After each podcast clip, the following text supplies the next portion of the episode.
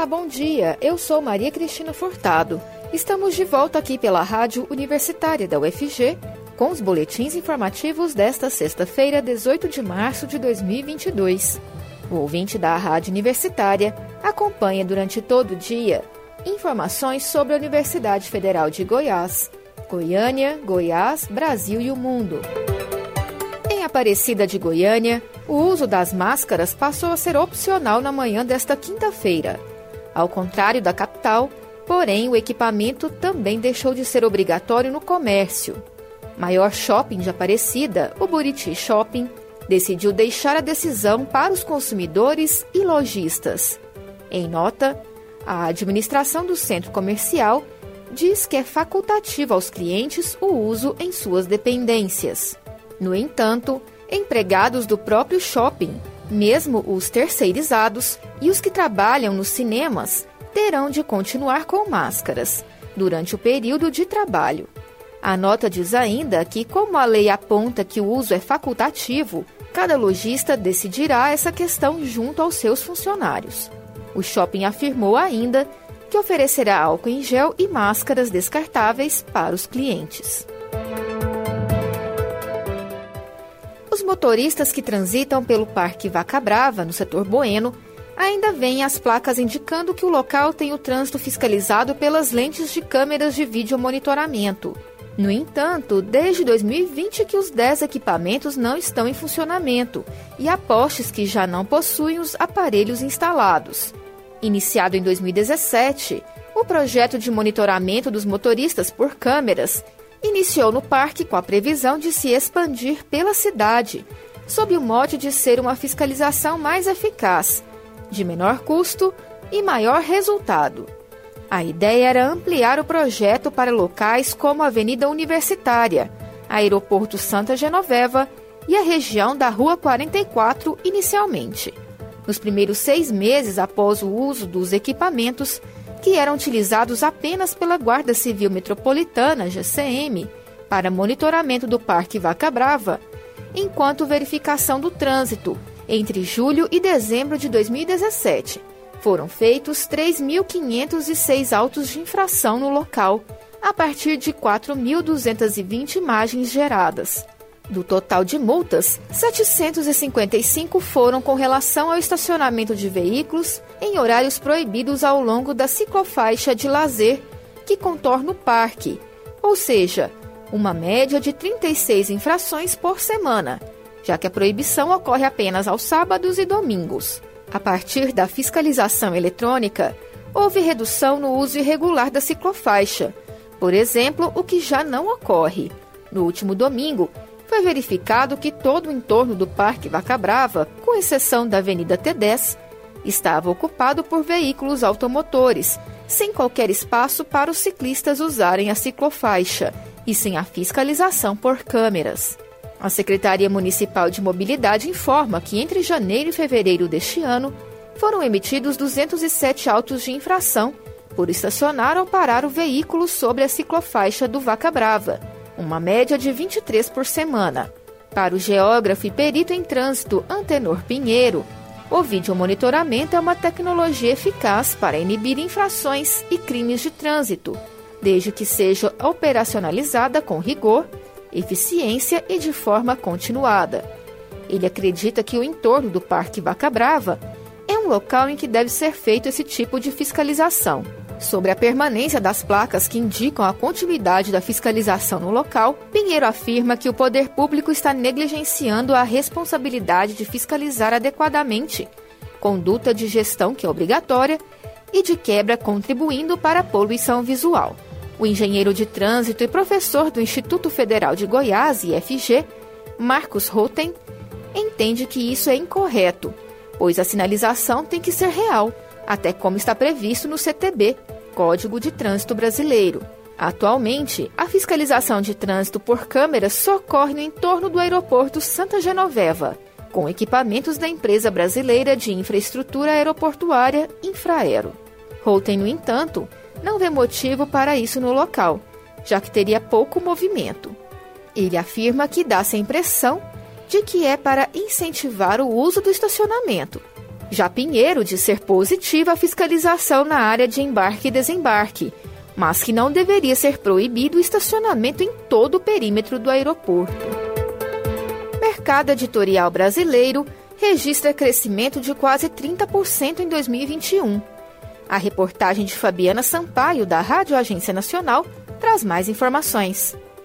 Em 2021, o mercado editorial brasileiro registrou um crescimento de quase 30%, tanto em volume quanto em faturamento, no comparativo com o ano anterior, 2020. Segundo o Sindicato Nacional dos Editores de Livros, foram vendidos cerca de 55 milhões de livros no ano passado. Dante Cid, presidente da entidade, avalia que os números positivos podem ser atribuídos ao aumento do hábito de leitura na pandemia. Ao longo do, do ano de 2021, nós percebemos já esse mesmo crescimento que houve no segundo semestre de 2020, ele prosseguindo, então demonstrando para a gente que a pandemia trouxe essa retomada do hábito de leitura. O aumento foi registrado em quase todos os segmentos, com exceção dos livros didáticos impactados pelo fechamento das escolas. A servidora pública Juliana Moreira é leitora antiga, participa de clubes de leitura e decidiu criar um perfil nas redes para incentivar novos leitores. É muito fácil trocar um livro por ficar navegando no Instagram, por exemplo, né? Essas informações rápidas, enfim. Mas se a gente começa, se as pessoas começam a implementar esse hábito na vida e percebem os benefícios que uma boa leitura traz,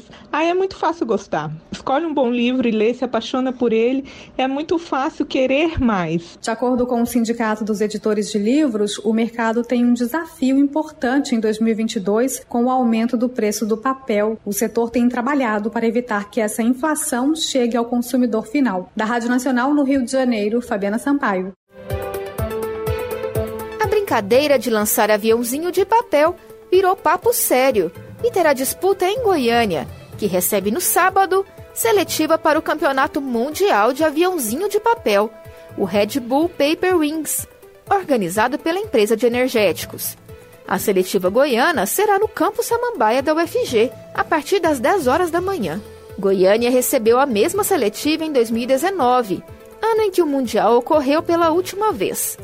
Agora está de volta após três anos. São duas categorias: maior distância e maior tempo de voo.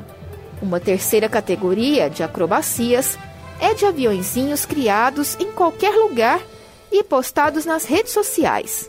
A seletiva na UFG será uma das 20 qualificatórias que vão ocorrer em 18 cidades pelo país. Os oito melhores pilotos no ranking geral das categorias maior distância e maior tempo de voo garantem vaga para a etapa nacional, que será disputada em abril.